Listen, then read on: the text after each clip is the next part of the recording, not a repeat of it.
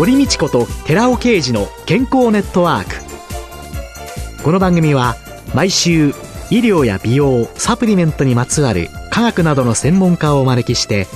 私たちの健康のために役に立つお話を伺う健康生活応援番組です。包摂体サプリメントと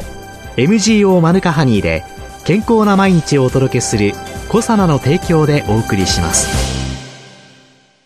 オリゴ糖が輪のようにつながってできたナノカプセルシクロデキストリンをご存知ですか？シクロデキストリンはサプリメントに含まれる有効成分を包み込んで熱や酸化から守り体内への吸収率を高めます。コサナではシクロデキストリン研究の第一人者神戸大学医学部客員教授の寺尾啓治社長による出張セミナーのご依頼を随時受け付けています。サプリメントにまつわる科学にご興味のある方は、ぜひ一度ご相談ください。お問い合わせは平日の午前9時から午後5時半までフリーダイヤル0120-496-537フリーダイヤル0120-496-537寺尾刑事のシクロデキストリン出張セミナーのお知らせでした。こんにちは、堀道子です。今月は管理栄養士の篠原エリカさんをゲストに迎えてヘルスビュートリションのすすめと題してお送りします。篠原さんは長年この医療の現場で、あるいはまあフリーの立場で管理栄養士というお仕事をされてきたわけですけれども、はい、水食顕微っていうんですかね、はい、というのを唱えてらっしゃるのと、今月のテーマなんですけどね、はい、そのヘルスビュー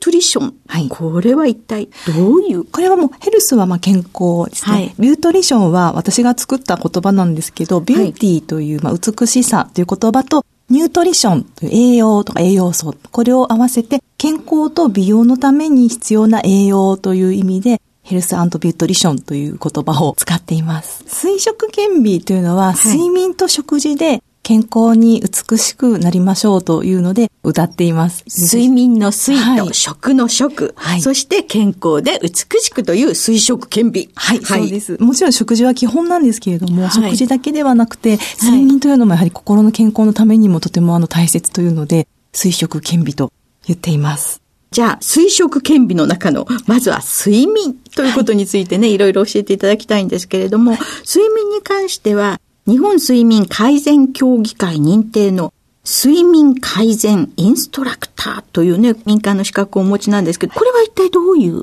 日本睡眠改善協議会の方で、正しい睡眠の環境ですとか、まあ、生活習慣についてアドバイスできる知識を持った人を育成しようというので、睡眠改善インストラクターというのがまさにそのアドバイスをできる知識を学んだ人に与えられる資格なんですね。この春というね、この時期っていうのは、はい、睡眠と健康っていうことに関したときに、はい。どういうところがポイントになるんですか、えっと、春というのは、まあ、1年間の中で一番眠りにつきやすい環境が整っていると言われていまして、ちょうど眠りにつきやすい温度と湿度が整っていると言われています。そうですね。春眠が勝つ気を覚えずなんて、まさにいう言葉もありますものね、はい。ただですね、生活のリズムが変わっていく方っていらっしゃったり、あとはストレスというんですかね、あの、新しい環境に慣れずにストレスを抱えてしまうと、やはりそういったことが原因で眠りにくくなるということも考えられるのが春でもあるんですね。なんかですね、春って桜が咲いて、はい、花々がね、綺麗になってきて、っていう春爛漫なんて言葉がある一方で、人生の挫折を味わう季節でも、人によってはありますよね。そうですね。受験だとか。はい、ですが、まあ、環境自体は、やはり眠りにやすい環境が整っているので、うん、なので、まあ、もともと眠りがうまくできないですとか、そういった方も、改善しやすい時期だと思います。で、そういうところで一般の方がちょっと睡眠に対してね、はい、気をつけていただくポイントってどんなことがありますか？はい。やはりですね、まずリズムある生活を送っていただきたいんですね。学生の方も会社員の方も起きる時間はま決まった時間に起きていると思うんですが、例えばあの休日ですね、ちょっと眠いからといって、まあ、寝過ごしても2時間以上は多く寝ないようにしましょうと言われています。じゃあ普段起きる時間よりも2時間以上寝ちゃうなんてことは、休日でもしないように。はい。お休みの日も普通のように本当は生活する、うんね、っていうことが大切なんですね。はい。睡眠時間が短い方って、あの、お休みの日にたくさん寝ようと思える方って多いと思うんですが。寝だめしとこう、ね、そうですね。ですが、まあ一度起きていただいて、うん、あの、普通に生活をして、まあお昼ぐらいに少し昼寝をするというような睡眠の取り方の方が、いや、リズムは整いやすいんですね。ちょっと疲れてるんだったら、はい、午後に少しだけお昼寝をして、ねはい、お昼寝って一体どのくらいしたらいいんですか、ね、あの、それが短いんですが、できれば30分以内、20分から30分ぐらいにしましょうと言われています。お昼寝も20分から30分、はい。あまり寝すぎてしまうと、こう、深い眠りに入ってしまって、たくさん寝てしまうと今度夜眠れなくなってしまうところとにもなってしまうので、というのが二つ目のポイントですね、お昼寝のポイント。あと何かありますか？あと、当たり前のことかもしれないんですが、なかなか当たり前のことができなくてですね、朝食は必ず食べるという習慣を身につけていただくと、やはりそれもリズムを整えるためにはとても大切になってきます。これがね、なかなかね、はい、ギリギリまで寝ててね、もう起きて扉玄関出るのまで5分なんていう人いらっしゃいますもんね。はい、最初はですね、きっちりとお食事という形に取らなくても、例えばあの果物食べるですとか、ヨーグルトの食べるですとか、一品でもいいので、口にする習慣をつけていただいて、少しずつ食べられるようにしていただけるとよろしいかと思います。最近ではね、なんとかバーとかっていろいろ言ってますよね。はい、ああいうのでも。あ、そういうのでもいいですので、でもいいので、まずは食べると、体を目覚めさせるということがね、大切食べることによって体を目覚めさせる。私たちの体って本来、まあ、リズムが24時間から25時間と言われているので、朝ごはんを食べることでリセットできると言われています。朝の光なんていうのはどうなんですか、ね、朝の光もとても大切で、光を浴びた後のやっぱり14、5時間後にあのメラトニンという眠りのホルモンが出てくるので、光を浴びるということもとても大切です。ということは、まずはきちんと毎朝起きる時間は決めて、はい、そして朝食はちゃんと食べて、光を浴びて、そしてお昼寝するんだったら午後の2、30分、はい、ということなんですね。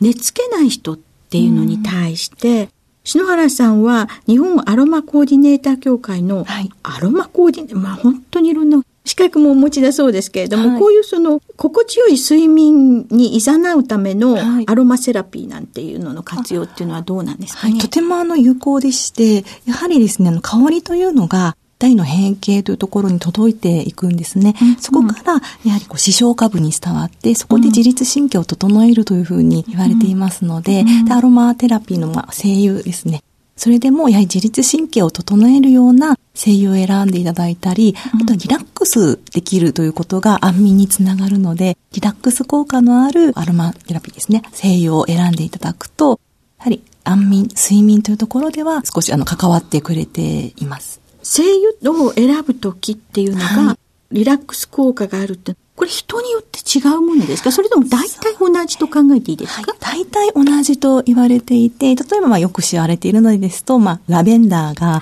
リラックス作用があるですとか、はいはい、あと自律神経のバランスを整えるものだとサイプレスというものもあるんですけれども。サイプレス。これはどういうものなんですか？サイプレス結構万能の香りと言われていて、風邪の予防ですとか、あの喉の予防ですとか、ええ、声を使われる方ものサイプレス使われたり、結構万能で一家に一本あるといいよと言われているので、歯が痛い時に塗ったりですとか、そういったものなんですが、え、このサイプレスが神経のバランスを整えたり、自律神経を調節してくれるような役割があるんですね。どんな香りなんでしょう？好き嫌いがあるかもしれないんですが、どちらかというと、新緑系といえばいいですかね。森の中にいるような感じ。はい。じゃあお好きな人多いかもしれませんね。そうですね。ラベンダー、サイプレス、あとは何か、あとですね、オレンジスイートですとか、はい、あとカモミールローマン。ただですね、やっぱりご自身で一番香りがいいなって思う香りが一番だそうで、やはりですね、高齢の方にアロマテラピーのラベンダーを嗅いでいただいても、嗅ぎ慣れない香りなので、リラックスできないとおっしゃる方がいて、そういった方は逆にヒノキの精油をこう使うことで、すごくリラックスできて安眠につけるということがあるそうなので、やはりその方の今まで生きてきた環境ですとか、やはり心地がいいなという香りで、嗅いでリラックスしていただくのが一番だと思います。こういうその睡眠以外にアロマっていうのは先ほどもその自律神経の整えてくれるとか、健康という中においてはどういう効果が？例えば殺菌作用ですが抗菌効果があるアロマの精油もありますので風邪の予防ですとかインフルエンザの予防ですとか、感染症の予防にも使えることも多いです。ああ、諸外国なんかではそういうことをよく使われている。はい、で、日本でもね、病院なんかでね、はい、ねアロマを少しずつ取り入れるところも、はい、増えてきているようですね。ねはい、特にあの高齢者の施設なんかでもね、うんうん、そういうものがもっと大切にして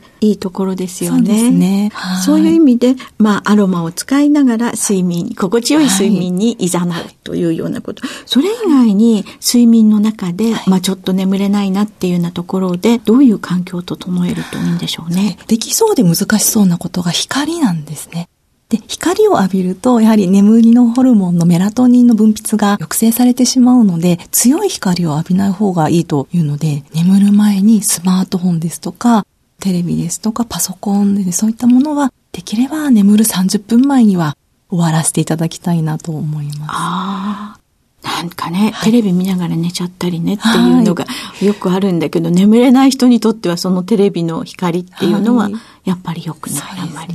あまり明るいところそうですね。明るすぎるような場所はやめた方がいいですね。うん外国とか、あるいはホテルなんかって、異様に暗いなって思うところがあるんですけど、なんか日本のお家ってみんなこう白色と もう、もう本当明るいですよね。あの、ホテルっていう考え方は、あの、眠る場所っていう概念で作られているので、眠りにつきやすい光を使っているそうです。で、日本の旅館は部屋の中でご飯を食べたり、いろいろするので、日本の旅館は明るいですよね。あの旅館を考えて。はいはいはい、はい。それの違いで照明も違うそうです。はい、旅館はお食事をしたり、いろいろお部屋でね、しますものね。はい、そうかそうか。それでホテルは、そうね、眠る場所。なので、ホテルに近いような色の照明を、ちょっと寝室に用意をしたりですとか、豆電球っていうんですかね、オレンジ色の光のものを使って夜寝るときは使っていただくというように、なるべくここホテルの環境に近いものを整えるといいかと思います。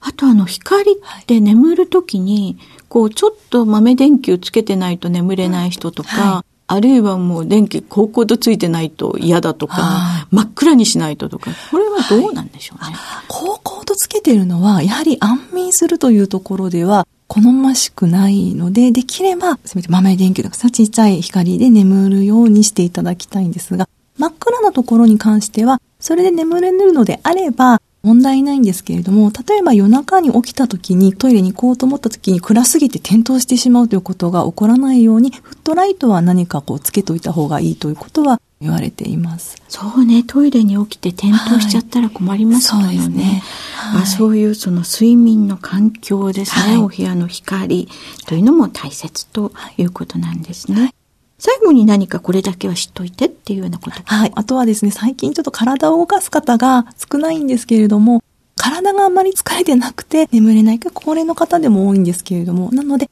少し体を動かすような習慣をつけていただくと眠りやすくなるかなと思います。歩くですとか、階段いつも駅でエレベーター使っているところを階段にしてみるですとか、何かこう体を動かすようなこともとても大切になってきます。昼間の活動が心地よい眠りに誘ってくれる、はい、ということなんですね。はい、はい。今週のゲストは管理栄養士の篠原恵里香さんでした。来週もよろしくお願いします。お願いいたします。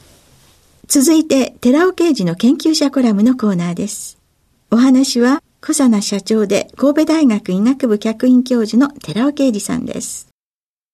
今週は先週に引き続き、ブドウ糖は癌を進行させるのは本当かというタイトルでお話ししています。ブドウ糖は生きるために体を動かすために必要です。でも体内に過剰に存在しすぎると、糖尿病発症の前段階であるインスリン抵抗性を招き、いずれ糖尿病へと進行していきます。そして糖尿病になると体内にブドウ糖が多いために、癌細胞が増殖しやすい環境となるわけです。体内にブドウ糖が多いかどうかの指標っていうのが血糖値なわけです。そこで糖尿病とその予備群といった血糖値が気になる方には、ブドウ糖摂取制限が必要となってきます。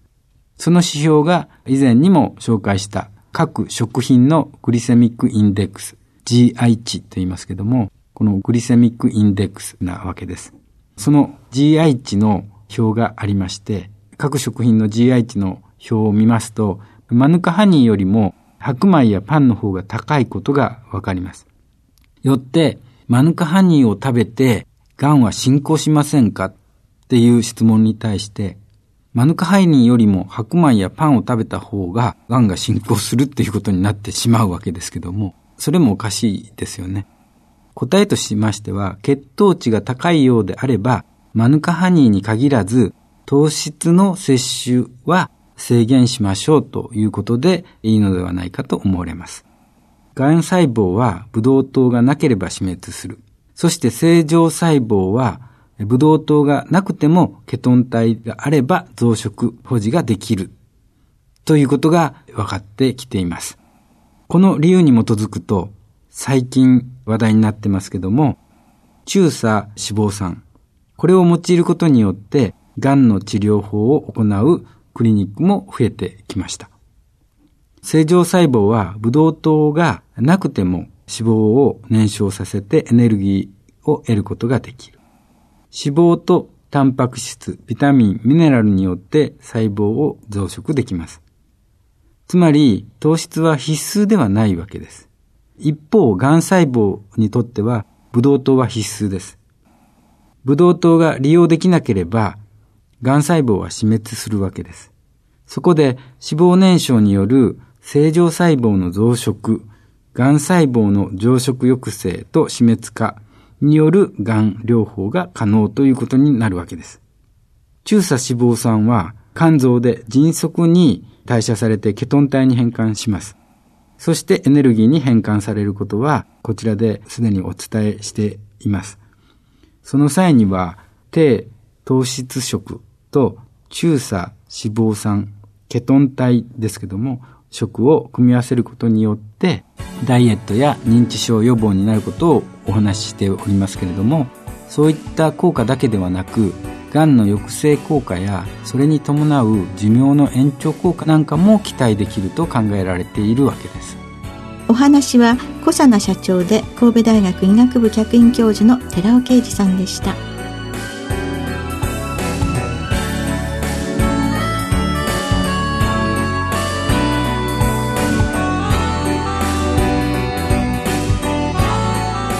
ここでコサナから番組お聞きの皆様へプレゼントのお知らせです。1日摂取量に制限がなく無味無臭のアルファシクロデキストリンを使用した新しい食物繊維コサナのピュアファイバーを番組お聞きの10名様にプレゼントします。プレゼントをご希望の方は番組サイトの応募フォームからお申し込みください。コサナのピュアファイバープレゼントのお知らせでした。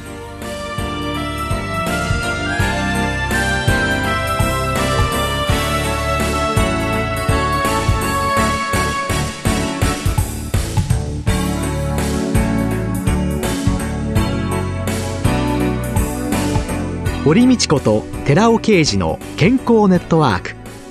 この番組は包摂体サプリメントと MGO マヌカハニーで健康な毎日をお届けする「コサナの提供」でお送りしました。